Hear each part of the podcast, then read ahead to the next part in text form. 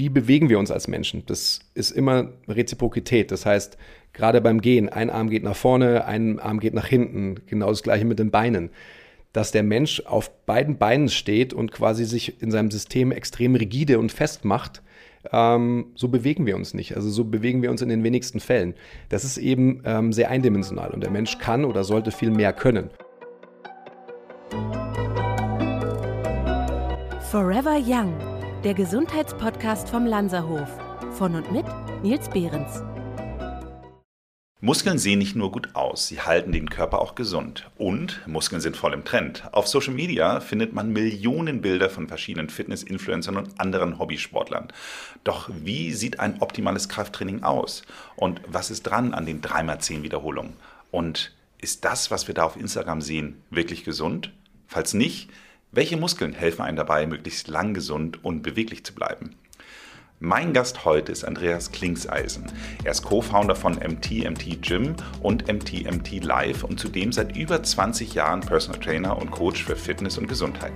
Ziel seines Unternehmens MTMT ist es, Trainer und Coaches nachhaltig in ihrem Bereich erfolgreich auszubilden. Gemeinsam mit seinem Team verfolgen sie einen neuen Ansatz des Muskelaufbaus. Was das genau bedeutet und wie jeder Sportler davon profitieren kann, erfahren Sie in unserem heutigen Gespräch. Herzlich willkommen, Andreas Klingseisen. Hallo Nils, dass du da bist. ja, genau, vielen Dank. Normalerweise sage ich immer danke, dass du zu Gast bist, aber heute bin ich bei euch hier mhm. und ähm, in den heiligen Podcast-Studio sozusagen von MT&T. Also ihr habt ja auch euren eigenen Podcast und mhm. jetzt bin ich sozusagen an der Quelle des Ganzen. Okay, genau, richtig. Es ist ja schön, ähm, sorry, wenn ich da gleich einhacke. Ähm, wir bilden andere Coaches aus, die Grundlage, warum wir das überhaupt ähm, angefangen haben, ist unsere Erfahrung am Menschen. Also sprich, äh, bis wir angefangen haben, uns wirklich anzuschicken, dass wir das, was wir an Erfahrung haben, an Wissen ansammeln, kontinuierlich, ähm, vergingen, ja, ich will sagen, du hast es ja gesagt, fast 20 Jahre, bis wir wirklich entschieden haben, dass wir unser Wissen und unsere Erfahrung auch wirklich proaktiv weitergeben wollen ich bin ja immer der Meinung, dass sowieso Wissen weitergeben immer eine gute Idee. Ich meine, deswegen machen wir ja auch diesen Podcast. Und äh, deswegen glaube ich auch ganz sicher, dass Wissen zu teilen immer eine gute Idee ist. Und äh, irgendwelche Sachen für sich zu behalten oder, oder in irgendeiner Form irgendwie zu begrenzen. Ich meine, ganz ehrlich gesagt, also gerade in unserem Fall, den Lanzerhof, das ist wirklich eine, eine so kleine Zielgruppe, die sich ja auch dann auch leisten können, zu uns zu kommen. Mhm. Von daher wäre es irgendwie auch vermessen, wenn man jetzt sagen würde, nein, wir halten das alles nur für uns, damit mhm. dann die Leute auch alle zu uns kommen, weil viele können sich es auch de facto wirklich nicht leisten oder Absolut. wollen es auch vielleicht nicht machen. Ja. Aber deswegen finde ich äh, Wissen teilen immer eine sehr gute Idee. Ich hatte ja einleitend gesagt, dass äh, ihr einen Ansatz verfolgt, und so heißt ja auch diese Folge, Muskelaufbau neu gedacht. Deshalb gleich die erste Frage, um mal voll reinzugehen. Was ist denn überhaupt neu daran? Ja, das ist die Gretchenfrage. Es ist ähm, spannend und ich unterhalte mich immer teamintern auch genau über dieses Delta. Also was ist wirklich neu und was ist der Zugewinn? Ähm, weil letztendlich von außen betrachtet ist es für die Menschen, die uns beim Training zuschauen, gar nicht so anders, ja, was sie da sehen. Also es gibt ja keine neuen Übungen oder äh, irgendwas neu erfundenes, weil der Mensch oder der menschliche Körper hat eine Biomechanik und die funktioniert halt so, wie sie funktioniert. Neu daran ist, dass wir, ähm, ich nenne es mal, artgerechter vorgehen. Das heißt, wir haben einfach Grundlagen, wie wir menschliche Bewegung bewerten. Und diese zwei Grundlagen sind Atmen und Gehen. Also wenn man mal Atmung verstanden hat und den Gangzyklus, dann kann man da auch extrem viel für Training slash Krafttraining ableiten. Und das wurde einfach die letzten, ja, also seit Anbeginn des Krafttrainings halt nicht gemacht weil letztendlich äh, die meisten Krafttrainingsübungen parallel auf zwei Beinen mit einer starren Langhantel ausgeführt werden und äh, gedacht wird, dass das der Allheilbringer ist. Das macht vielleicht stark, ja, in diesen spezifischen Bewegungen, also Langhantel, Kniebeuge, Bankdrücken, Kreuzheben, was auch immer. Äh, dagegen ist auch nichts einzuwenden, aber es fördert keine Bewegungsoptionen. Ist ganz lustig, dass du das ansprichst. Wir hatten ja schon mal in einem äh, Vorgespräch im Telefonat darüber gesprochen, dass ich in Hamburg in dem Elb-Gym trainiere und ich äh, liebe mein Gym auch, ehrlich gesagt. Aber da bin ich auch schon einer der Kunden der ersten Stunde und das hat ganz am Anfang wirklich so diese ganzen die-hard Bodybuilder eigentlich in erster Linie nur angesprochen, weil es eben halt das erste Gym war, was wirklich in diesen, mit diesen Hammer Strengths Geräten, mit diesen Plate Loaded, wie es so schön heißt, mhm. gearbeitet hat und von daher waren da sehr viele Leute, die auf jeden Fall sehr, sehr stark waren, wie du schon sagst, aber ich glaube, die sind nicht fähig, irgendeine andere Sportart auszuführen. Also da muss man wirklich sagen, die, die Oberarme sind so größer als meine, meine Beine. Mhm. Aber ich glaube, ganz ehrlich gesagt, wenn man mit denen mal Tennis spielt oder auch laufen geht oder Stand-Up-Paddeln, würden die wahrscheinlich dann doch irgendwie schlechter aussehen. Mhm. Ist es das, worauf du so ein bisschen ansprichst? Absolut. Also es ist schwer, da nicht nerdig zu werden. Also eigentlich müsste ich nerdig werden und einfach in die Biomechanik des Menschen abtauchen.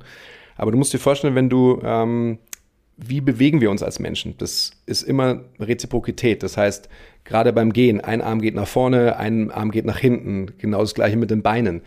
Dass der Mensch auf beiden Beinen steht und quasi sich in seinem System extrem rigide und fest macht, ähm, so bewegen wir uns nicht. Also so bewegen wir uns in den wenigsten Fällen.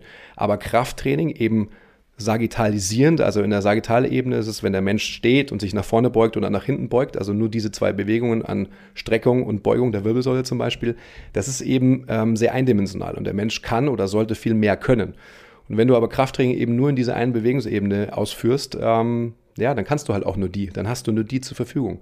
Und dann wirst du gerade jetzt zum Beispiel, du hast Tennis als äh, Beispiel genannt oder Stand-Up-Paddling, gerade rotatorische Komponenten des, des menschlichen Bewegens, die kannst du dann nicht mehr so gut. Das ist aber ein ganz interessanter Punkt, weil gerade das aus meiner Sicht auch ein bisschen für mich ein Schwachpunkt ist, zumindest wenn ich versuche es zu kombinieren. In dem Augenblick, wenn ich mit Gewichten arbeite, und ich sage jetzt mal was ganz Einfaches, wenn ich jetzt hier so Curls mache, also quasi eine, eine, eine Hantel von oben nach unten bewege, um mein Bizeps zu trainieren, in dem Augenblick, wo ich dann das Ganze mit einer Rotation verbinde, also eine Drehung reinbringe unter Gewicht, merke ich, dass ich eben halt ganz schnell so eine Art Tennisarm mir ausbilde. Das gleiche ist eben halt auch, wenn ich jetzt zum Beispiel mit Gewicht so Lounges, so seitliche Lounges dann irgendwie mache, mhm. dass dann mein Iliosakralgelenk irgendwie anfängt zu, äh, rumzuspinnen. Jetzt kann man sagen, das liegt an meinem hohen Alter, stimmt aber nicht. Das habe ich schon tatsächlich auch so mit 20 schon gehabt. Mhm. Und von daher ist natürlich schon eine, gerade wenn man das Thema mit Gewichten arbeitet und Rotation kombiniert, ist natürlich auch schon eine gewisse Verletzungsgefahr vielleicht dabei? Absolut. De ja, definitiv. Da ist natürlich auch die Frage, wie, ähm, also auch eine Grundsatzfrage, wie viel Gewicht müssen wir als Menschen überhaupt bewegen? Zumindest das, was wir wiegen, würde ich sagen. Ja, aber wenn du jetzt zum Beispiel, wenn du, wenn du von Ausfallschritten sprichst, die du in Bewegung absolvierst mit einer Rotationsbewegung, dann ist einfach die Frage, ähm, wie ist der Transfer für dein normales Leben? Also brauchst du sowas überhaupt? Oder ist es ähm, in einer Intention folgend, weil du denkst, ähm, aus Gründen XY müsstest du so eine, so eine Bewegung machen? Naja, es ist im Grunde genommen eigentlich dem geschuldet, dass man sagt, wenn ich jetzt einfach normale Launches, also so Ausfallschritte dann einfach mache, dass wenn ich die mal seitlich ausführe, dass ich dann einfach glaube, dass der Muskel dann eben halt nochmal auf eine andere Weise angesprochen wird. Also wahrscheinlich geht es dann tatsächlich in erster Linie darum, um den Muskel zu formen, weniger um die Alltagstauglichkeit. Wobei ich bin mir nicht ganz sicher. Ich glaube, wenn ich jetzt gerade so mal über das Thema spiele ich zwar im Augenblick nicht, aber Tennis, Squash, solche Sachen nachdenke, dann sind da schon seitliche Ausfallschritte ja natürlich durchaus gegeben. Absolut. Also die, die brauchst du natürlich in einer Sportart wie Tennis, definitiv. Die Frage ist einfach nur, wie ähm, musst du die mit einer externen Last trainieren? Ja? Und jetzt ähm, verstehe mich nicht falsch, ich, ich habe 20 oder 25 Jahre mit externen Lasten, mit viel zu schweren Lasten trainiert. Also rückblickend ähm, würde ich das nicht mehr machen und jedem davon abraten, der das nicht braucht. Ja, und die meisten brauchen es eben nicht. Außer sie sind äh, Powerlifter, olympische Gewichtheber oder, oder, vielleicht Sprinter in einer gewissen Phase. Aber um nochmal den, den Punkt aufzubringen, diese ganzen rotatorischen Kräfte, die kann dein System vielleicht nicht mehr. Das wäre auch sehr spannend mal zu eruieren, ab wann du quasi ISG-Problematiken bekommen hast, was auch immer das am Ende des Tages bedeutet, eine ISG-Problematik, oder ob es wirklich eine ist und so weiter und so fort. Ähm, ich würde immer dagegen halten, dass die Grundausrichtung deines Skelettsystems, ja, ich muss auch wieder aufpassen, dass ich nicht zu tief werde, ähm, dass die vielleicht unzureichend ausgerichtet war und dementsprechend quasi diese ISG-Problematik in einer rotatorischen Bewegung eingesetzt hat. Weil ein System von vornherein, ähm, man sagt immer so schön, du kannst nicht dahin, wo du schon bist. Und wenn dein ISG oder wenn dein ähm, wir sollten vielleicht an der Stelle kurz mal sagen, ja, weil wir die ganze sorry. Zeit die Abkürzung benutzen. Also das ISG ist das Iliosakralgelenk, das ist also quasi die Verbindung grob gesagt zwischen der Wirbelsäule und dem Becken. Ja, absolut. Also nicht grob, sondern faktisch. Also genau richtig. Und wenn es so ist, dass du dir vorstellst, dass dein Sakrum, also einfach diese, dieser kleine knöcherne Bereich, wenn der schon ähm, in einer gewissen Ausrichtung ist, also sprich, wahrscheinlich in Extension, weil Krafttraining ähm, sehr extensionstreibend ist und du dann eine rotatorische Komponente in dein Training aufnimmst, jetzt bei deinen Ausfallschritten zum Beispiel, und dein System gar nicht mehr die Möglichkeit hat, noch mehr in diese Richtung zu gehen, weil es schon da ist, dann wirst du irgendein Problem davon tragen müssen. Und das ist ja mein, ähm, das ist mein Thema.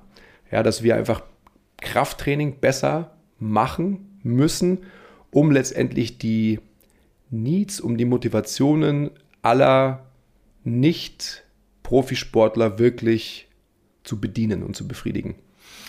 Wenn man jetzt aussteigen würde aus diesem Podcast, dann würde man wahrscheinlich jetzt im ersten Augenblick denken, okay, der Andreas hat gesagt, mit externen Gewichten Übungen ausüben macht man nicht, Bodyweight Training ist das Maß aller Dinge. Mhm. Das ist aber wahrscheinlich nicht deine Aussage. Nein, definitiv nicht. Die Frage ist einfach nur, ähm,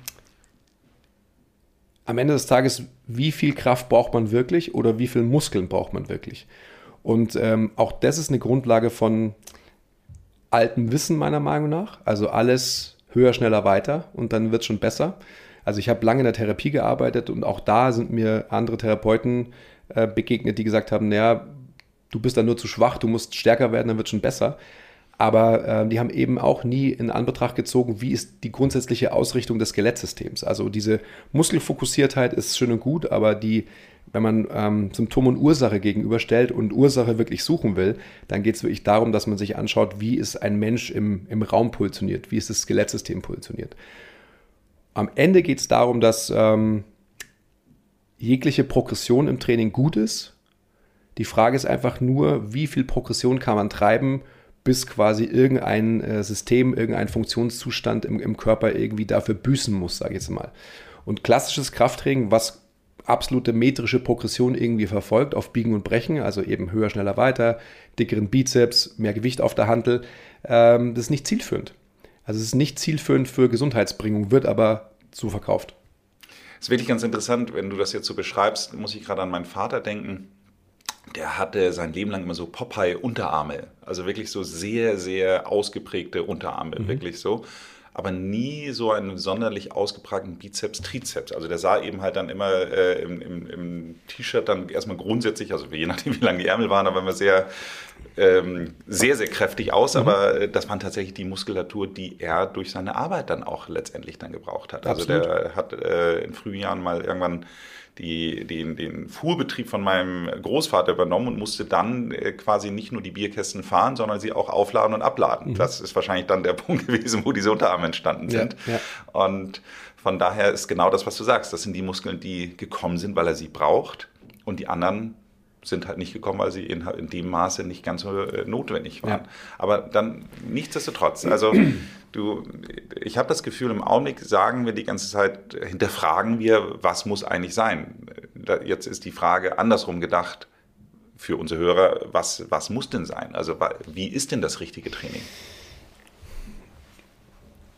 Naja, wir, wir haben im Vorgespräch ja schon mal versucht, das irgendwie so ähm, mehr zu schärfen. Ich, ich muss trotzdem nochmal auf die Biomechanik kommen, weil richtiges Training ist alles das, was du in einer guten Position ausführen kannst.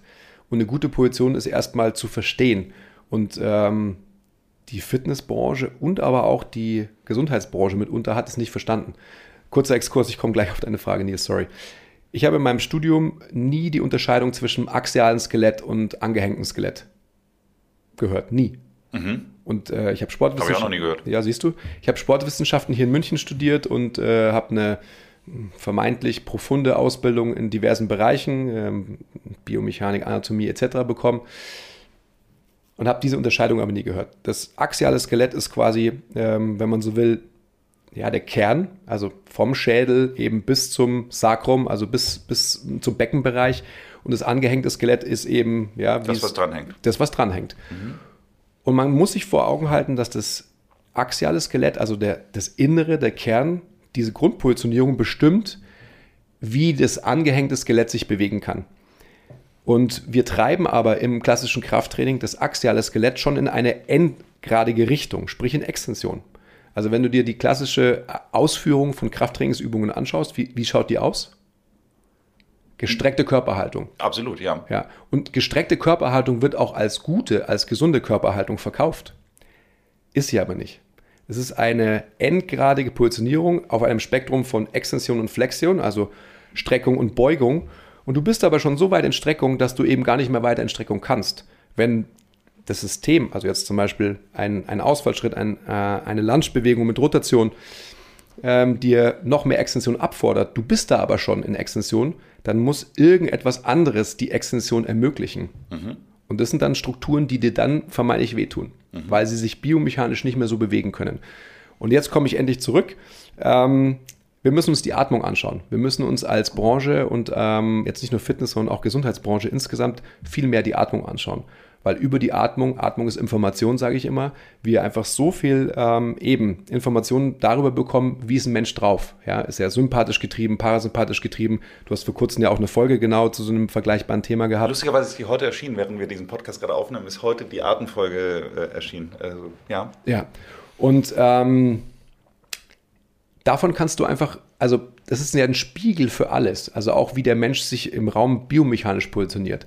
Also jemand, der sympathisch getrieben ist, ja, der wird im Fight-of-Flight-Modus sein, der wird letztendlich irgendwie die Rippen geöffnet haben, der wird von, von, seiner Körperposition im Raum nach vorne getrieben sein.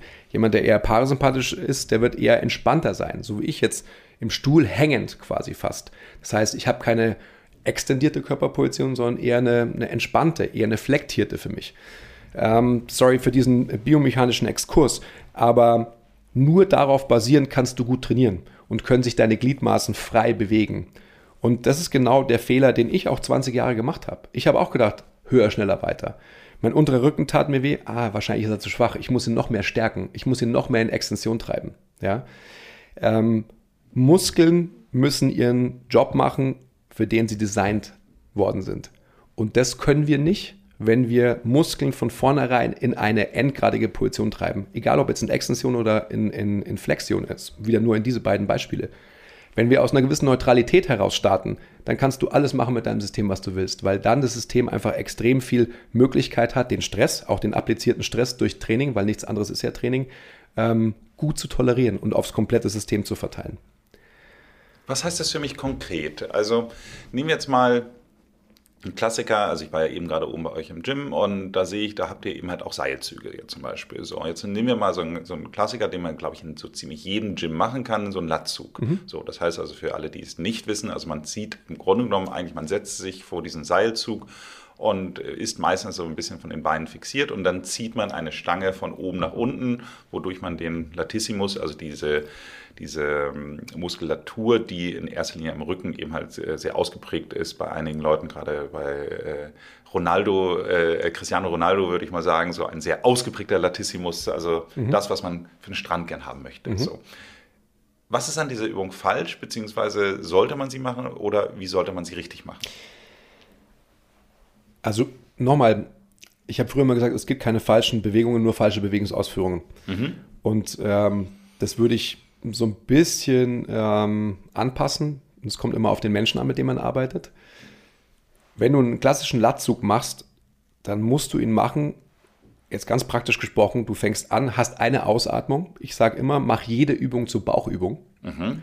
Und das ist, glaube ich, schon mal ein ganz guter Cue für alle Leute, weil darum, da kannst du dir auch was vorstellen. Also du willst bei jeder Übung, egal was du machst, deine Bauchmuskeln spüren, weil es eben so ist, dass dein axiales Skelett durch die Bauchmuskeln und durch die Atemmuskeln, das sind Bauchmuskeln, quasi fixiert wird und ähm, ja, in Neutralität gehalten werden kann. Das heißt, ich habe die Arme oben, fange einfach einmal an, bevor ich quasi die erste Wiederholung ziehe, dass ich einmal ausatme und diese Ausatmung ja, wird dir die Rippen schließen und wird dich komplett von vornherein in eine ganz andere Ausrichtung deines axialen Skeletts bringen, als du es normalerweise machen würdest. Ich kann mir vorstellen, du, du sitzt normalerweise auf dem Stuhl, fängst oben an, atmest ein, machst die Rippen noch größer, fällst dadurch ins Hohlkreuz und bist in dieser extendierten Körperposition und machst dann dann dann Latzug. Okay, das heißt also in dem Falle wäre quasi, ich mache die Arme hoch, atme aus und dann in dem Moment, wenn ich runterziehe, dann atme ich ein. Nimm noch mal die Arme nach oben. Also wir machen das. Leider kann man es ja nicht sehen. Wir machen das ja. gerade praktisch vor. Wenn du dir jetzt vorstellst, du atmest einmal aus, dann schließt du die Rippen ja, also mhm. du, du, atmest die Rippen quasi. Alle Hörer können ja an dieser Stelle mal die Arme ja. hochmachen, dann hören sie auch Andreas Beschreibung. Normalerweise ist es so, wenn die Arme jetzt über Kopf sind, dass die Rippen sich ja automatisch biomechanisch öffnen auf eine gewisse Art und Weise. Und im Krafttraining öffnen sie sich halt zu sehr. Das heißt, die Rippen werden im Raum geöffnet und nach vorne geschoben und bleiben da dann auch. Und das ist das Problem im Atemzyklus, dass wir, wir haben ein normales Öffnen und Schließen ja, der Rippen, nur können wir das nicht mehr, weil wir komplett die Rippen eben in diese endgradige Position schieben und auch da festhalten, willentlich. Wenn ich aber den Latzug eben so mache, dass ich mein System eher in Neutralität bringe, indem ich quasi erlaube, dass sich die Rippen auch bei der Ausatmung wieder schließen, dann habe ich einen guten Latzug. Also meine Lieblingsübung sozusagen im Alltag, die ich eigentlich jeden Morgen mache, ist ja Klimmzüge, äh, Quatsch, Klimmzüge, äh, Push-Ups. Mhm. Wenn ich jetzt meine Push-Ups betrachte, da mache ich ja schon deutlich mehr, also ich, ich sag mal so, ein Push-up ist äh, für mich nicht ein Atemzug. Mhm. Sollte es das sein? Hm. Es kann es sein, muss es aber auch nicht sein. Ich würde mir da auch letztendlich ähm, nicht die Bürde auferlegen, dass ich alles atemdeterminiert machen muss, sondern ich würde mir von vornherein auch bei dem Push-up erstmal überlegen, was müssen die Schultern machen? Mhm. Ja, und was müssen die Schultern können? Und ich maße mir an zu sagen, dass du deine Push-ups wahrscheinlich so machst, dass du von der Ausrichtung deine Schulterblätter wahrscheinlich hinten festhältst. Wie man es ja auch so klassisch im Krafttraining macht. Schulterblätter müssen nach unten hinten gezogen werden. Ja. Genau. Was machst du, wenn du die Schulterblätter nach unten hinten ziehst? Du bringst den Körper in eine gestreckte Körperposition. Mhm. Wenn du dir vorstellst, beim Push-Up, wenn du unten bist, wenn die Nase gen Boden geht und der Brustkorb sich dem Boden annähert, dann werden die Schulterblätter hinten zusammengehen. Unweigerlich. Ja, der Brustkorb wird im Raum nach vorne verschoben. Wenn du die Arme streckst und der Körper wandert im Raum wieder gen Decke, weg vom Boden, dann solltest du den Schulterblättern erlauben, dass sie sich öffnen und nicht festgehalten werden. Und das ist genau das, worauf ich hinaus will, dass der Körper alle Positionen einnehmen kann, die er einnehmen sollte, um letztendlich den Stress der Last, also in dem Fall deines Körpergewichts, optimal auf viele Strukturen verteilen zu können. Und Krafttraining im herkömmlichen Sinne erlaubt das eben nicht, weil gewisse Körperpositionen fixiert bleiben. Es ist wirklich sehr interessant, was du beschreibst, weil ich finde, das, was mir immer wieder auffällt, ist, ich versuche eigentlich, abgesehen von Seilzügen und, und äh, Freihandeln, nein, also eigentlich versuche ich das meiste immer mit Freihandeln zu machen mhm. oder eben halt mit sowas, wofür man wirklich Seilzüge braucht. In dem Augenblick, wenn man sich dann in diese Geräte wirklich reinsetzt, dass ich dann auch sehr häufig finde, dass man irgendwie zu starr ist in dem, was man macht. So, und ich habe auch interessanterweise, wenn ich jetzt zum Beispiel so eine klassische Brustpresse mal so sehe, in einem Gerät, dann ist es meistens so, dass ich häufig dann quasi die Muskelermüdung schon da ist, so dass ich es eigentlich nicht mehr ausführen kann, dass ich aber merke, dass am nächsten Tag nicht so ein starker Trainingsimpuls da ist. Gar ganz anders im Vergleich dazu, wenn ich das jetzt eben halt mit zwei Einzelhandeln oder mit der Langhandel dann mhm. so mache. Mhm. Ist das so ein bisschen das auch Vergleichbare, dass dann der, der Körper dann in dem Sinne nicht so richtig frei agieren kann und deswegen der Impuls falsch gesetzt wird? Ja und nein, würde ich wahrscheinlich sagen. Also bei vielen, ich trainiere auch gerade im Elbgym, Shoutout, also hier in München. Ähm, und da sehe ich, dass viele Geräte eben von vornherein eine gewisse Range of Motion zulassen. Und mit freien Gewichten wirst du von vornherein natürlich eine andere Range of Motion einnehmen. Jetzt, wenn ich jetzt äh, ein bisschen tiefer schürfe und dir eine große Motivation, eine große intrinsische Motivation für Training und Körperlichkeit zuspreche, dann wirst du vielleicht mit einer Kurzhantel oder mit einer Langhantel einen vermeintlich subjektiv anstrengenderen Weg der Bewältigung wählen, der dir eben mehr Arbeit und dementsprechend auch mehr Muskelstimulanz, vielleicht eben auch mehr exzentrische Arbeit ähm, ermöglicht, weil du es willst, als ein Gerät. Ja, verstehe ich. Aber ähm, auf der anderen Seite ist es auch oft so, für Geräte sind per se nicht falsch. Ganz im Gegenteil, äh, Geräte können gerade für, für Leute, die eben, ich sag mal, isoliert arbeiten wollen, sprich Bodybuilder, natürlich sehr, sehr gut sein. Gerade auch Hammer Strength Geräte sind eigentlich ja so designt, dass du sie auch unilateral, ja, im Wechsel, also reziprok bewegen könntest. Machen halt nur die wenigsten. Ja, das wäre schon mal viel besser, als äh, gleichzeitig mit beiden Armen das zu machen.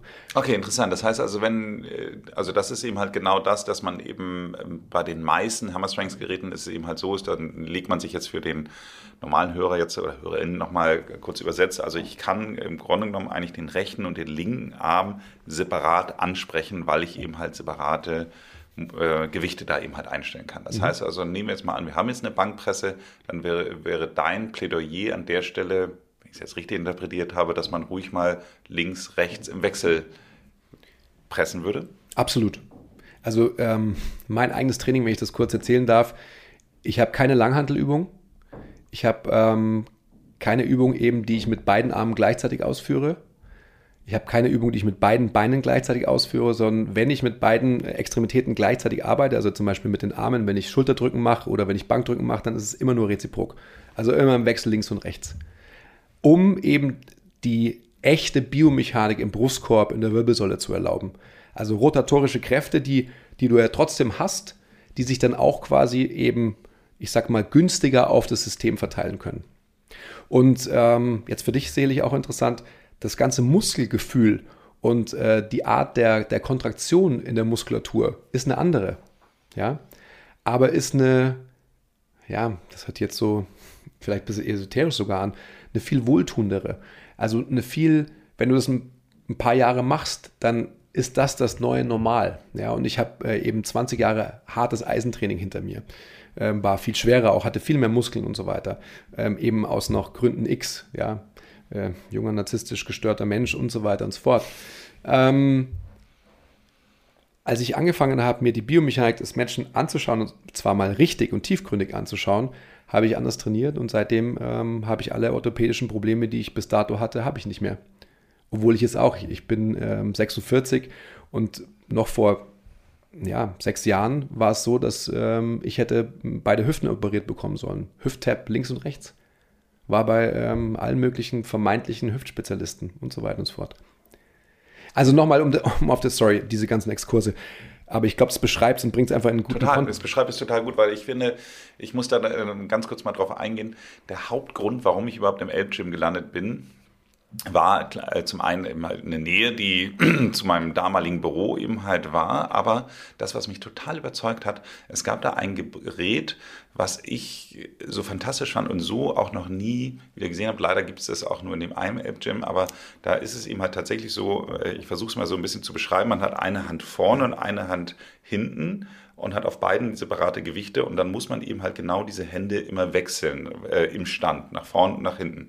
Eine für mich so fantastische Übung für den Rumpf, wie ich sie so noch nie erlebt habe. Und genau das, was du beschreibst, diese Übung hat mich so glücklich einfach gemacht, dass ich einfach dachte, so, das ist mein Gym, hier bleibe ich. Mhm. Und das fand ich einfach einen interessanten Moment, weil genau das passiert, was du eigentlich beschreibst, mhm. dass man insgesamt der Körper eben halt als Ganzes angesprochen wird in einer natürlichen Bewegung, im Gegensatz zu dem, was du beschreibst, also ich insbesondere, also ich, ich weiß gar nicht, also ich liebe Bankdrücken, muss ich zugeben, aber ich hasse quasi das Pendant des Bankdrückens in Geräteform. Mhm. Ich weiß gar nicht, warum das so ist, aber das äh, liegt vielleicht aber auch an der Position. Ich mag es einfach lieber auf dem Rücken zu liegen und dann etwas hochzustemmen, als so halb schräg zu sitzen und was nach vorne zu bringen. Mhm. Aber nichtsdestotrotz, ich kann das total nachvollziehen, was du sagst, dass eben halt dieses reziproke Arbeiten das ist, wie man, wie du jetzt anfangs auch so gesagt hast, beim Gehen die Arme rechts und links eben halt sich bewegen. Ja, nochmal, also wenn, wenn man sich vor Augen hält, Bewegungsebenen. Es gibt die sagittale Ebene, Frontalebene, Transversalebene. Sagittal, wenn man sich den Menschen anschaut, ist nach vorne beugen, nach hinten beugen. Frontal ist nach links und nach rechts, wenn man so will, und transversal eben in, in rotatorischen Bewegungen. Und Atmen ist quasi der konstante Kampf gegen die Schwerkraft. Also einfach zu sehen, ähm, was muss ich machen, welche Areale muss ich vielleicht mehr anspannen, um am Ende des Tages, excuse my French, nicht auf die Fresse zu fliegen, also nach vorne oder nach hinten. Das heißt, wenn, wenn mein Skelettsystem im Raum eher nach vorne ausgerichtet ist, dann muss die Rückseite meines Körpers mehr arbeiten. Ja? Warum äh, haben wir so viele LWS-Problematiken? Ja? Nicht, weil der untere Rücken zu schwach ist, sondern weil er dauerhaft über seine normale ja, Funktion hinweg arbeiten muss. Einfach um ähm, stabilisierende Funktion zu sichern, um den Menschen davor zu bewahren, dass er eben nicht nach vorne kippt, etc., etc., etc. Das heißt, auch da wieder, wir müssen uns anschauen, wie ist der Mensch im Raum positioniert, nicht äh, welche Muskeln sind zu schwach, weil Muskeln sind Sklaven ihrer Position. Was, was das fürs Training bedeutet, nochmal, für mich war es wichtig zu verstehen, wie geht Atmung und wie geht Gehen. Und wenn man sich das dann anschaut, dann ist Atmen eben halt diese statische, dieser statische Kampf von Menschen gegen die Schwerkraft und Gehen ist quasi in der horizontalen Fortbewegung im Raum. Und dementsprechend habe ich versucht, eben mein, mein Krafttraining auch anzupassen. Und das Krafttraining auch so zu verfolgen, dass ich mir eben immer diese Gesetzmäßigkeiten, will ich fast sagen, von diesen zwei Bewegungen, weil es sind Bewegungen, anschaue. Und atmen tun wir nun mal ähm, über 20.000 Mal am Tag. Und wenn ich da irgendwie ähm, eine, ja, ich sag mal, ein nicht effizientes Atemmuster habe, na, dann ist es kein Wunder, dass ich irgendwelche Folgen davon trage. Ja, ja, das, äh, den Podcast, den ich mit dem Timo Niesner aufgenommen habe, der sagt tatsächlich 95 Prozent der Menschen atmen zu flach oder zu schnell. Also von daher, das ist ja auch schon mal eine Aussage. Wobei ich wiederum in einem anderen Podcast gerade gehört habe, man soll immer nervös werden, wenn die Leute mit Prozentzahlen um sich werfen. Weil mit Sicherheit es dazu auch keine weltweite Studie gibt. Ja. Aber nichtsdestotrotz, ich glaube, dieses Thema, das ich fand es so schön, ein anderer Gast von mir, der, der Dr. Egor Egorov, der hat äh, diesen schönen Satz geprägt, Atmen ist ein bisschen wie Autofahren. Wir glauben alle, dass wir es gut können. Und ja, ist schön. Das ja. stimmt einfach total. Wir machen es einfach so unbewusst und Deswegen, ich bin persönlich zum Beispiel auch ein großer Fan von diesem Box Breathing. Also mhm. kurz erklärt, also eine Minute, äh, also vier Sekunden einatmen, vier Sekunden Luft anhalten, vier Sekunden ausatmen, vier Sekunden Luft anhalten. Warum? Weil man dadurch natürlich dann erstmal auf vier Atemzüge pro Minute kommt und nicht wie die meisten auf zehn bis zwölf. Und das Spannende wäre ja dabei zu sehen, wie ist dein axiales Skelett positioniert. Weil ich ähm, mache jetzt mal das bolde Statement, wenn deine Rippen geflärt sind, also wenn dein Körper, dein Brustkorb im Raum nach vorne ausgerichtet ist, also sprich in einem sympathischen Zustand, dann wirst du das nicht erreichen können. Das heißt, ich bin fest davon überzeugt, dass dein äh, axiales System neutral ausgerichtet ist, dass deine Rippen geschlossen sind und dass du 360 Grad expandieren kannst. Ja, das heißt, die Luft kann wirklich in alle Areale gezogen werden, wo sie eigentlich hingezogen werden können müssen. Ich versuche nichtsdestotrotz jetzt mal ganz kurz das auch über in mein persönliches Training zu übersetzen. Mhm, sehr gerne.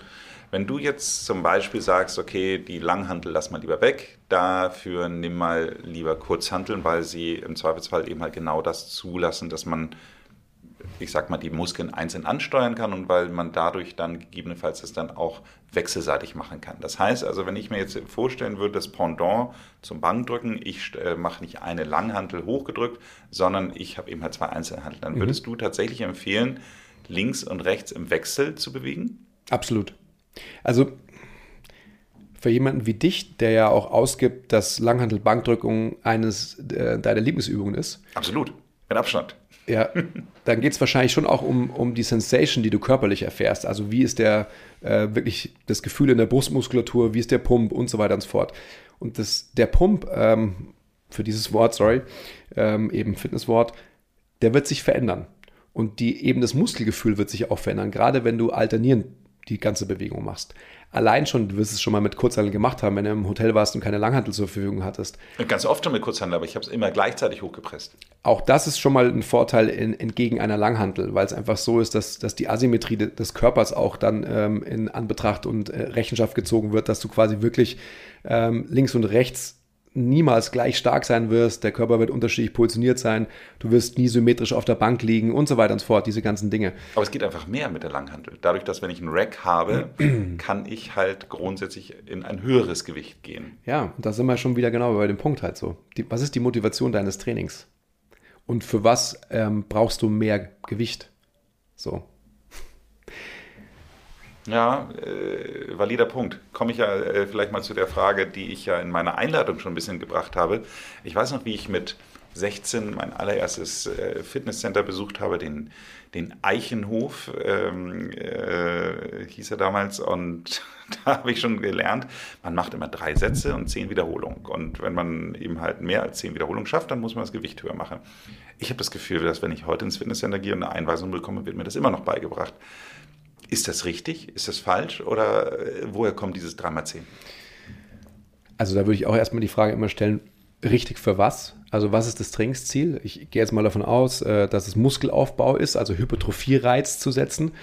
Und da ist es natürlich so, dass ähm, ich sag mal, für die als, als Überleitung von wissenschaftlichen Erkenntnissen in die Praxis brauchst du ja irgendwann mal ähm, eine Anwendbarkeit.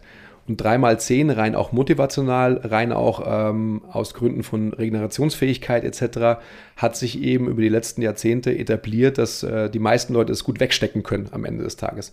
Dass du ausreichend Stimulus setzt durch dreimal zehn vom Volumen her und dementsprechend aber auch äh, genügend entgegenstellen kannst, also Zeit hast, Kapazitäten hast, diesen Trainingsreiz, äh, ich sag mal, positiv zu verdauen und zu regenerieren und besser zu werden. Ob das richtig oder falsch ist, sei mal dahingestellt. Für mich ist es auch das wieder so, wir wollen das alle. Wir wollen ja gesagt bekommen, du musst das und das und das machen, weil wir uns nicht mehr dem Prozess hingeben. Wenn wir selbst in uns hineinhorchen würden und das Ganze erleben würden und stattfinden lassen könnten, rein auch von der, von der zeitlichen Möglichkeit, dass man nicht sagt, ich muss das machen, weil das wurde mir gesagt und jeder braucht Orientierungshilfe. Ja, das geben wir ja auch.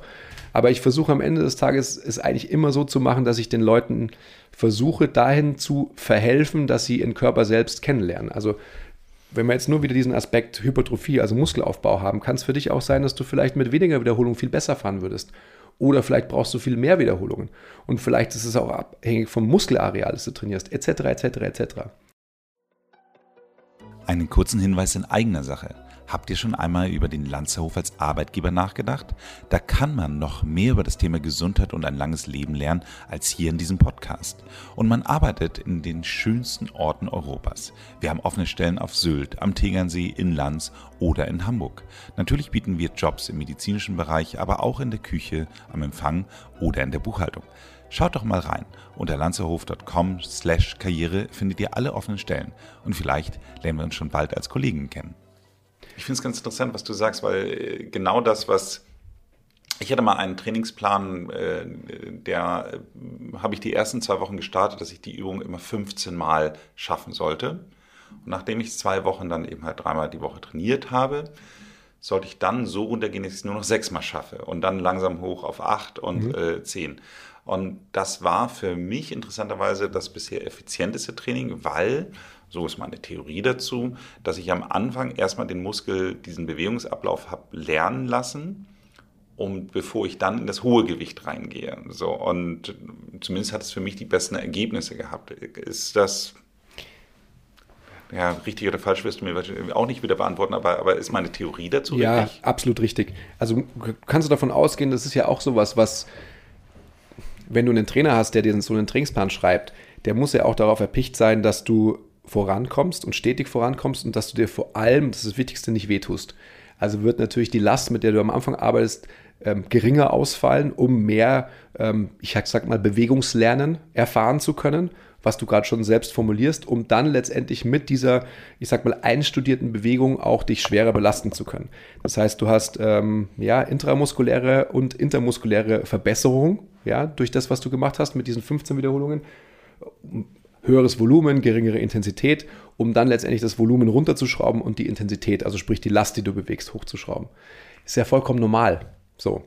Ähm, ich denke, dass du als ähm, erfahrener Krafttrainierender von jeglicher Neuerung profitieren wirst, weil die Motivation hochgeht. Und das ist einfach genau so ein Punkt, den man sich immer vor Augen halten muss. Alles, was neu ist, ist vermeintlich irgendwie halt eine, eine Intervention, ein neuer Abschnitt und geht einfach damit einher, dass man wahrscheinlich für viele andere Dinge auch bessere Entscheidungen treffen wird. Und deswegen ist, äh, ich habe immer gesagt, der beste Trainingsplan ist der nächste Trainingsplan, so ungefähr. Ist auch Blödsinn, der beste Trainingsplan ist der, den man jetzt aktuell macht und auf den man sich fokussieren sollte. Es ist trotzdem auch immer wichtig, so Trainingsplan für was? Und am Ende des Tages, wir, wir verfolgen immer metrisch messbare Ziele und das ist auch richtig, ja. Aber für mich ist das alles nur Mittel zum Zweck und eben kein Selbstzweck. Am Ende des Tages ist es so, wir sagen ja auch Love your process. Also es sollte so sein, das Leben sind, ist Marathon aufgeteilt in kleine Sprints und so weiter, das äh, kennen wir ja alle. Aber ich bin fest davon überzeugt, dass wenn wir eine Art von Belastung finden, die eben individuell wirklich sinnvoll ist, dann können wir überdauernd erfolgreich sein im körperlichen Training.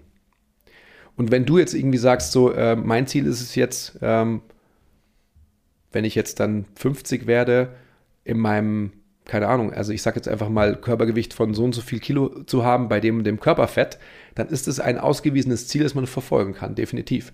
Aber dann ist ja wiederum die Frage, was kommt danach? So. Die Frage ist durchaus berechtigt. Ich muss immer so, äh, wenn du es so alles so beschreibst, so was ist das Ziel eigentlich? So, es gibt diesen Film, ich glaube, der ist noch aus den Nullerjahren, äh, Männerherzen. Da sind sie, äh, sind sie sehr häufig immer im Gym und äh, da sitzen dann zwei von den Schauspielern so nebeneinander und dann sagt der eine, was machen wir hier eigentlich? Ich meine, ganz ehrlich, wenn, wenn jetzt so Aliens aus dem Weltall das beobachten, die denken doch auch, wir sind nicht ganz dicht. Mhm. Und ich finde, da muss ich jetzt immer die ganze ja. Zeit bei deinen Ausführungen dran denken. Und natürlich ist die richtige Frage, was ist das Ziel? Wir hatten das in einer anderen Folge hier ähm, einfach mal gesagt, das Ziel ist, es nackt gut auszusehen dann geht es in erster Linie darum, um die, um die Showmuskeln, sage ich jetzt mal so grundsätzlich. Und das ist ja eine Sache, die ich auch in meiner Einleitung kurz mal hinterfragt habe. Sind die Muskeln, die wir auf Instagram sehen, diejenigen, die tatsächlich gesund sind und wovon wir profitieren, ein wirklich langes und gesundes Leben zu führen? Nein. Und ich würde es ähm, vielleicht nochmal ein bisschen umformulieren. Die Bilder, die vor allem jüngeren Menschen auf Instagram gezeigt werden, sind nicht gesund, sondern genau das Gegenteil, die sind krank. Also Menschen, äh, egal ob Männer oder Frauen, die letztendlich äh, überproportional äh, muskelbepackt sind und einen Körperfettanteil haben ähm, von ja, Single Digits, also irgendwie unter 10, ja, und eine Frau unter 15, das ist kein Zustand, der ähm, überdauernd aufrechtzuerhalten ist.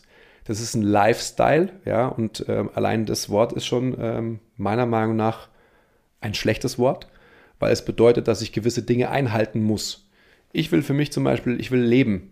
Ich will einfach alles machen können. Ich will, ähm, wenn wir euch am Tegernsee besuchen, eine Flasche Wein trinken oder vielleicht sogar zwei und mir nicht darüber Gedanken machen äh, müssen, ähm, wie viel Kalorien hat es oder so. Aber es passt nicht in meinen Lifestyle.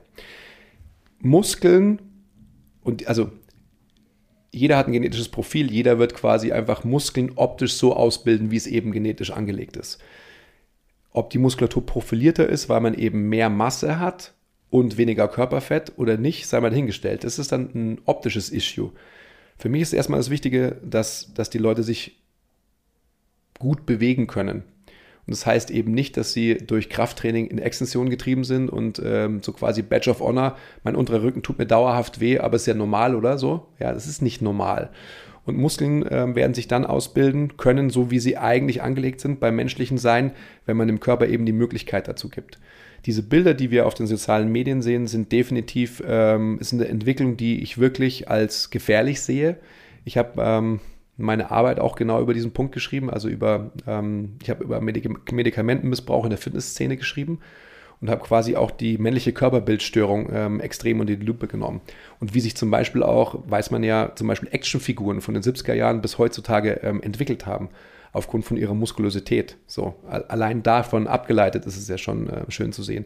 Es gibt ja auch schon wieder so einen Gegentrend, ähm, den ich auch für extrem schwierig ähm, halte, so diese ganze, mh, hm, ich sag mal, 2000er Orientierung mit Techno und so weiter, wo Körperbilder eher kaputt und so drogenverschlissen dargestellt werden, so als absolute Gegenbewegung gegen diese Körperlichkeit, weil diese Körperlichkeit einfach so omnipräsent ist. Und äh, da sehen wir schon wieder, dass einfach, das sind zwei Extrembereiche und in der Mitte sollten wir uns ansiedeln, um ähm, auch so diesen Faktor Longevity oder Health Span letztendlich wirklich in Check zu bringen. Ich finde es ganz interessant, wie du es beschreibst, weil ich war in meinem letzten Job, war ich so einmal im Monat in Miami und wenn man sich an Miami Beach dann so an Ocean Drive mal so in ein Restaurant setzt, da sieht man ja zum einen schon, dass die Leute eben halt aufgrund des Wetters natürlich auch sehr gerne sehr leicht bekleidet rumlaufen und da sieht man, dass es eigentlich nur die zwei Extreme gibt. Es gibt entweder mega durchtrainierte Leute oder mega dicke Leute. Mhm. Also so ich würde mich jetzt einfach mal so als normal bezeichnen normale Leute siehst du da gar nicht. Also die, das ist tatsächlich dieses Bild, dass du äh, interessanterweise aber auch selbst die sehr dicken, die haben dann auch äh, kein Problem damit im Bikini oder in Badehose rumzulaufen, was ich auch okay finde. Warum auch nicht? So, wenn es heiß ist, warum sollen die sich nicht äh, wenig Klar. anziehen? Nichtsdestotrotz, es war wirklich sehr auffällig, weil wir haben das mal einen Augenblick dann so quasi, während wir aufs Essen gewartet haben, dann mal wirklich drauf geachtet und haben wirklich in diesen dieser Zeit, die wir aufs Essen gewartet haben, niemanden gesehen, den wir als normal betrachten würden. Und das mhm. fand ich eben halt wirklich ganz interessant, dass äh, gerade in diesem Land, wo ja die Trends dann sehr häufig auch herkommen, tatsächlich diese beiden Extreme so stark gelebt werden. Absolut. Also gerade in Miami, das ähm, stelle ich auch immer wieder fest, wenn ich dort bin. Also Nichtsdestotrotz, jetzt wollen wir doch mal wieder zurückkommen, äh, damit unsere Hörer, die haben jetzt alle äh, drauf, äh, so wie, wie, hast du schon gesagt, so ein bisschen Clickbait-mäßig gesagt, hier Muskelaufbau neu gedacht. Jetzt äh, haben alle gedacht, so toll, jetzt äh, kriege ich die Lösung, wie ich noch schneller, weiter, besser, mhm. nackt gut aussehe. Und im Grunde genommen eigentlich ist das, was man jetzt ja nach diesem Gespräch, wir haben jetzt ungefähr 43 Minuten gesprochen, sagen kann, ist, dass du sagst, das, was ihr vielleicht als Ziel verfolgt, was auf Instagram zu sehen ist, sollte nicht euer Ziel sein. Ja. Okay, ist ja schon mal was. So, dann ist jetzt aber trotzdem die Frage, was ist das Ziel? Also für mich ist weiterhin das Ziel, nackt besser auszusehen, definitiv. Also ähm, da muss ich auch aufpassen, dass, dass ich nicht missverstanden werde. Also nur weil Training, also biomechanisch anders ausgeführt werden sollte und muss und hoffentlich auch wird in der Zukunft, heißt es nicht, dass man nicht auch Muskeln davon bekommt. Ganz im Gegenteil. Also der Körper wird dann die Möglichkeit haben, einen wahrscheinlich auch optisch nach außen tragend viel ausbalancierteren Körper darzustellen. Ja, also sprich, ähm, man muss sich dann gar nicht mehr über so Sachen wie du brauchst ein Ratio von ähm, 2 zu 1 von drückenden oder von, von ziehenden zu drückenden Bewegungen und so weiter. Das sind alles solche Märchen, die man dann ohnehin über Bord werfen kann. Weil wenn der Körper sich ähm, frei bewegen kann in seiner normalen Biomechanik, dann wird er einfach die Muskeln genauso ausbilden können, wie sie eben angelegt sind. Ich glaube, die Ziele sollten sein, dass, ähm, dass man eben von diesem, von diesem Performance, von diesem Leistungsdruck, will ich sagen, den man im Gym hat, weggeht und einfach ähm, auch Krafttraining, auch Gymtraining wirklich als Spaß ansieht. Und ähm, Spaß macht es dann allein schon mehr, wenn man mehr darf, als sich nur geradeaus linear zu bewegen. Also gerade eben Lunges mit Rotation zu machen oder sonst irgendwas. Also einfach viel freier sich bewegen zu können. Und am Ende des Tages, ähm, der überdauernde Faktor ist die Konstanz im Training. Ja? Und erst dann darf ich mir Gedanken über Inhaltlichkeit machen. Ja? Wenn ich weiß, ich gehe da zwei oder dreimal hin. Und wann gehe ich zwei oder dreimal hin? wenn ich wahrscheinlich diesen Druck nicht habe, immer besser werden zu müssen. Also warum äh, eben jetzt gerade im Elbgym, ich sehe so viele Leute, die, die da reinkommen, die einfach im Gesicht den Gesichtsausdruck haben, wo ich mir denke, so hey Leute, wir bewegen uns hier, wir haben doch Spaß, wir haben Interaktionsmöglichkeiten miteinander und so weiter. Aber die sind so verbissen, ja, weil sie so ähm, schwarz auf weiß ihre Zahlen auf dem Zettel stehen haben, diese Zahl muss ich heute erreichen. Also die, die handeln eben, was ich vorhin gesagt habe, wie Leistungssportler, wie Hochleistungssportler ich habe eben, ich habe ähm, auch Hochleistungssportler betreut und das ist natürlich eine ganz andere Motivation und eine ganz andere Zielsetzung. Die müssen zum Tag X vermeintlich dies und jenes können. Ja, da muss ich ganz anders vorgehen als für jemanden wie für uns beide, wo der überdauernde Prozess das Wichtige ist. Nehmen wir jetzt mal an, ich komme zu euch zu MTMT ins Gym und sage, ich möchte hier gerne trainieren. Äh, wie geht ihr vor? Also wir setzen uns hin, genauso wie wir es jetzt tun und ähm, haben einfach so ein paar ähm, ja, Fakten, die wir abgleichen mit dir, also gesundheitliche Historie etc. etc. Und dann, ähm, nachdem wir halt eine Anamnese ähm, ausgeführt haben, schauen wir uns an, wie du dich bewegst. Wie du erstmal im Raum dich positionierst, also bist du im Raum eher nach vorne verschoben, bist du nach hinten verschoben. Äh, das Gespräch, das wir führen, gibt mir meistens schon einen Clou, in welche Richtung du wahrscheinlich verschoben sein wirst. So wie du agierst mit mir. Und ähm, dann schauen wir uns an, wie du Bewegungen kannst. Und dann schauen wir uns auch an, wie dein, dein System unter Stress eben reagiert. Also es kann nämlich sein, dass sich jemand in einer Ruheposition, in seinem axialen Skelett, in seiner Bewältigungsstrategie des Atmens auch gut bewegen kann. Ja? Und dann, sobald Stress, weil vielleicht die Historie gezeigt hat, dass Krafttraining immer Stress war und ähm, Kreuzheben, irgendwas vom Boden aufzuheben, immer Stress bedeutet hat und der Mensch sofort eben in einen sympathischen Overdrive verfällt und so weiter und so fort. Also Bewegung ist unser Hauptassessment. Du sagst, er kommt in erster Linie von der Bewegung. Eine der für mich wichtigsten Sportarten überhaupt ist für mich das Laufen. So, also für mich ist die größte Lebensqualität-Einschränkung lustigerweise nicht, dass man mir das Krafttraining wegnimmt, sondern wenn man mir das Laufen wegnehmen mhm. würde. So, das heißt also, meine Hauptmotivation wäre grundsätzlich, dass ich lange laufen kann. So, ist das etwas, was wir dann, wenn ich jetzt zu euch kommen würde, in der Zielsetzung des Trainings mit berücksichtigen würden? Ja und nein. Also wenn du zu uns kommst, dann ist unsere Hauptexpertise äh, Bewegungstraining. Also letztendlich ähm, uns anzuschauen, was hast du für Bewegungsmuster? Also wie sind deine Bewältigungsstrategien jetzt zum Beispiel für eine Kniebeuge oder ähm, für eine kreuzhebende Bewegung? Und die würden wir maßgeblich unter die Lupe nehmen und ähm, wenn du sie verbessern müsstest, verbessern. Und nicht im herkömmlichen Sinne, dass man irgendwie sagt, es gibt eine Zieltechnik, sondern wir gehen immer nach dem Motto vor, wir geben den Menschen mehr von dem, was sie nicht haben. Ähm, wenn es aufs Laufen bezogen ist, dann würde ich mir eben anschauen, wie kann ich dir für eine Laufleistung oder für eine, ähm, ich sag mal, Longevity des Laufens irgendwie helfen. Und da geht es sicherlich auch viel um Atmung. Also ich würde mir wahrscheinlich anschauen, wie atmest du, ja, mit zunehmender Belastung, in, in zunehmender Geschwindigkeit. Also so eine Frage wäre zum Beispiel, ähm, atmest du durch die Nase? Also machst du Nasenatmung only für verschiedene. Ähm, ja, ja, aber für verschiedene Bereiche. Also da würde ich vielleicht sogar anfangen und dann, ich weiß nicht, ob du es auch so machst, mein Lauftraining und ähm, das hört sich jetzt ich bin wahrscheinlich 25 Jahre nicht gelaufen, also immer wieder, aber halt, wenn, dann habe ich Sprinttraining gemacht, aber halt ähm, Ausdauer war für mich immer, Gottes Willen, also so als richtiger Kraftsportler darf man ja auch kein Ausdauertraining machen, also der ganze Bullshit, der damit einhergeht so. Und ich habe jetzt äh, eben wieder angefangen zu laufen und ähm, habe immer Zone 2, wo ich einfach so ähm, mit dir laufen könnte und mich unterhalten könnte. Wenn ich alleine laufe, dann atme ich das nur durch die Nase. Und das ist auch meine Belastungsgrenze. Das heißt, ich atme ähm, nur durch die Nase und laufe dementsprechend auch nur so schnell, dass ich, dass ich nur mit Nasenatmung damit zurechtkomme. Wenn ich Intervalle mache, dann natürlich nicht, obviously. Ähm, und das wäre, glaube ich, eins, was ich mir von vornherein anschauen würde bei dir. Und dann auch damit einhergehend, eben wieder biomechanisch betrachtet, wie ist dein Brustkorb positioniert? Also ist dein Brustkorb ähm, im Raum vorne, sind die Rippen geöffnet oder hast du auch die Möglichkeit, in deinen ähm, oberen, hinteren Rücken zu atmen, was gute Ausdauersportler eben machen. Ja? Was, ähm, ich sag mal, Hobbyläufer und so weiter halt nicht machen, wenn du dir die anschaust von der Seite, die sind im Raum relativ schnell weit nach vorne verschoben, weil sie eben vermeintlich nicht mehr durch die Nase atmen können, sondern hechelnd durch die Rippen, durch die offenen Rippen atmen müssen.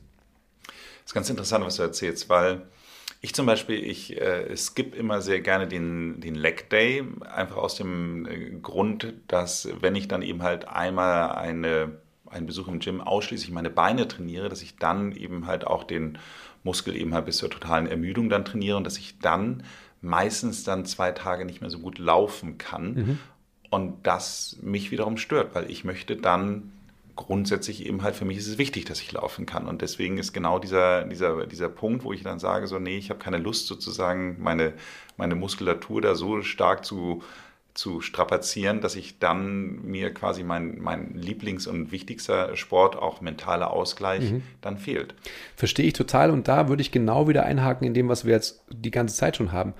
Wenn du dein Muskel-Krafttraining eben anders gestalten würdest, dann wirst du wahrscheinlich gar nicht in diese ähm, ja, Bredouille kommen, dass deine Beine so müde wären, dass sie durch dein Krafttraining für dein ähm, Lauftraining irgendwie so in Mitleidenschaft gezogen sind, dass du eben nicht mehr gut laufen kannst. Also sprich, wenn man sich da auch wieder verabschiedet von, ich muss einen Impact hinterlassen. Ein gutes Training war dann, wenn ich einen Muskelkater davon getragen habe, etc., etc., etc. Und gutes Training ist dann, wenn du Funktion gefördert hast. Also sprich, Krafttraining ist ja letztendlich ähm, nur applizierter Stress. Ja, und wenn, wenn du dein System, also das axiale wie auch das angehängte System, unter Stress besser bewegen lernst, dann ist das mein Ziel durch Krafttraining oder für Krafttraining. Das heißt, dein, dein Unterkörpertraining könnte genauso effizient sein, äh, bezogen auf ein Ziel, nicht Muskelwachstum ja, oder Hypertrophie, sondern Muskelfunktion was dir dann letztendlich auch wieder ähm, sicherlich in the long run eine größere Effizienz auch fürs Laufen brächte. Ich glaube, die meisten HörerInnen haben jetzt grundsätzlich verstanden, dass sie ihr Muskeltraining grundsätzlich hinterfragen sollten. Ich glaube auch, dass, dass die Punkte, äh, die du angesprochen hast, das Thema Atmung und Gehen eben halt dabei eben wichtige Vorbilder sind. Trotz allem, wenn man jetzt so abschließend nochmal es können ja nicht alle zu euch kommen. Wir haben ja schon eingangs gesagt, es können nicht alle in Landshof kommen, es können auch nicht alle zu euch kommen. Mhm. Das heißt also, was wäre jetzt so der, der abschließende Tipp, den du den HörerInnen geben würdest, wie sie in Zukunft ihr Training vielleicht umgestalten sollten?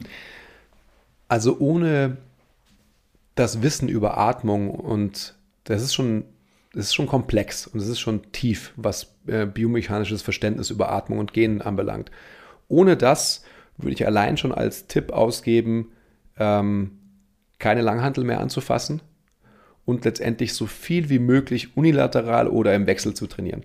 Also ähm, Ausfallschritte zu trainieren oder also Split Squats ähm, in einer Position oder Lunges quasi in Vorwärtsbewegung, in Rückwärtsbewegung. Ähm, was Oberkörperbewegungen anbelangt, würde ich alle Zugbewegungen nach Möglichkeit auch im Wechsel machen. Wenn ich keine Möglichkeit habe, sie im Wechsel zu machen, dann würde ich sie links machen, also unilateral und dann rechts machen, ähm, um einfach mal da zu sehen, wie sich dann der Körper viel, viel freier und viel, viel menschlicher am Ende des Tages bewegen kann. Also nochmal, wir müssen uns einfach vor Augen halten, dass die Übungen, die in Gyms erfunden wurden, das sind erfundene Bewegungen. Das hat nichts per se mit menschlicher Bewegung zu tun. Natürlich auch, weil wir können sie als Menschen, diese Bewegungen, aber sie fördern nicht unsere menschlichen Bewegungsoptionen. Also das wäre so der Haupttipp, ohne dass man irgendwas anderes verstehen muss oder halt gehört haben muss. Einfach mal ähm, Kurzhanteln, Kettlebells, ähm, Seilzüge unilateral, eben nicht mit beiden Händen zu ziehen. Das ist, glaube ich, so der einfachste Tipp. Vielen Dank fürs Gespräch. Danke, dass du da warst.